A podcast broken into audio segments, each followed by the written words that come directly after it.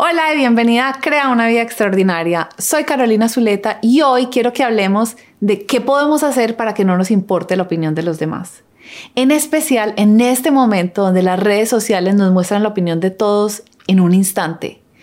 Y yo lo que quiero es que tú puedas crear la vida que tú quieres bajo tus reglas, tus decisiones y no una vida en la que estás tratando de complacer a los demás.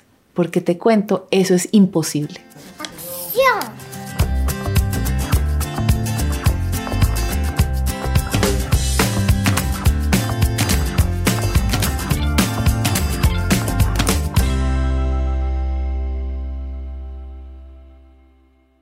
Lo primero que quiero que tengas en cuenta es que la opinión de otras personas es una circunstancia en tu vida, es decir, es algo que está fuera de tu control. Muchas veces tratamos de hacer las cosas de cierta manera para que esta persona, para manipular un poquito lo que la otra persona piensa.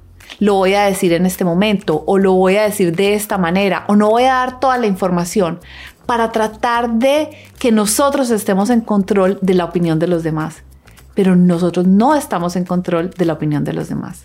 Y por eso es que hoy quiero darte tres consejos para que de ahora en adelante puedas ser tú misma sin que te importe lo que los demás piensan. El primer consejo es que te acuerdes que la opinión de los demás tiene que ver más con lo que ellos piensan de ellos mismos que lo que piensan de ti. En estos días me vi el documental de la cantante Taylor Swift en Netflix en el documental, Taylor agregó un montón de críticas que ella ha recibido en público y las puso. Una de las voces que aparece ahí es de una comediante de Estados Unidos muy famosa que se llama Nikki Glaser.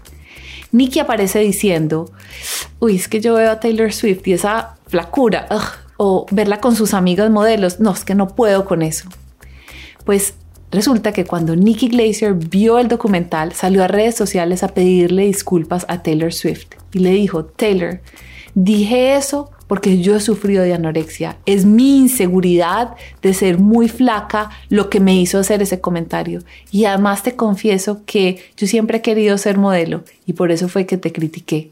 Y me pareció muy valiente de Nikki salir a decir eso, pero me confirmó lo que yo ya sabía y es que cuando alguien te critica a ti, dice más sobre lo que ellos piensan de sí mismos y sobre sus inseguridades que de ti mismo.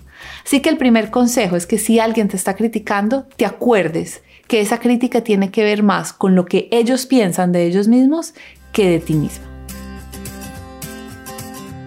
El segundo consejo que te quiero dar es que te acuerdes que no hay nadie en el mundo que te pueda hacer sentir algo porque todos nuestros sentimientos son la respuesta a lo que estamos pensando. Las personas te pueden decir lo que sea, pero si tú no les crees, si tú no piensas eso, no te va a afectar. En estos días estaba en el parque con mi hija Maya y mi esposo llegó a recogernos y me hizo un comentario muy básico como, uy, ¿por qué estás vestida así? Yo inmediatamente me sentí mal, empecé a sentir, uy, ¿qué tengo puesto? Me veo muy gorda, qué será lo que pasó y empecé a pensar y me encontré con los papás de las amigas de Maya que habrán pensado y empecé a sufrir. Horas más tarde le pregunté, oye, ¿por qué me, me dijiste eso? Y me dijo, no, es que pensé que estabas vestida con azul y negro, pero ya después me di cuenta que solo era negro. O sea, el comentario de él no tenía nada que ver con si estaba gorda o flaca, o sea, era con el, la ropa, la combinación. Sin embargo, mis pensamientos de estoy gorda, había los otros que pensarían de mí, fueron los que me generaron dolor. Entonces, las críticas de los demás, cuando nos duelen, nos sirven para iluminar y mostrarnos las partes de nosotras mismas que no hemos sanado por completo.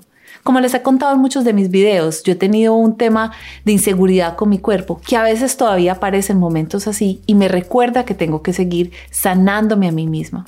Así que si en este momento hay un comentario que alguien más se haya hecho que te está doliendo, quiero que te tomes el tiempo de ver qué es lo que tú crees de ti misma, qué es lo que realmente te está generando el dolor.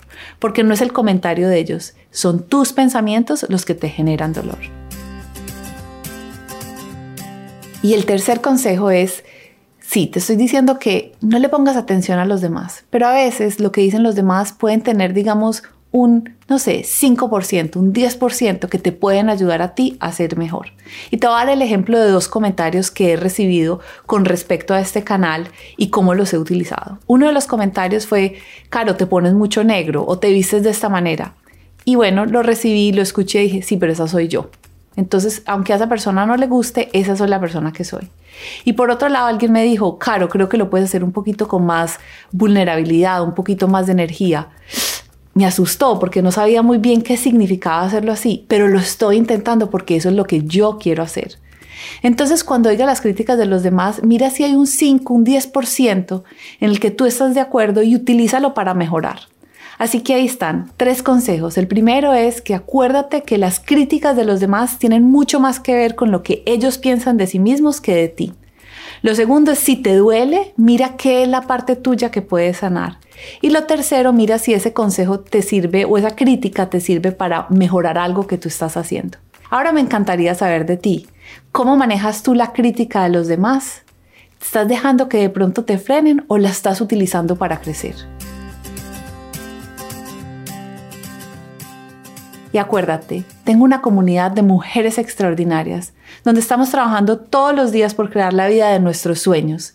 Ahí estamos mirando qué podemos hacer con estas críticas, cómo podemos sanarnos a nosotras mismas.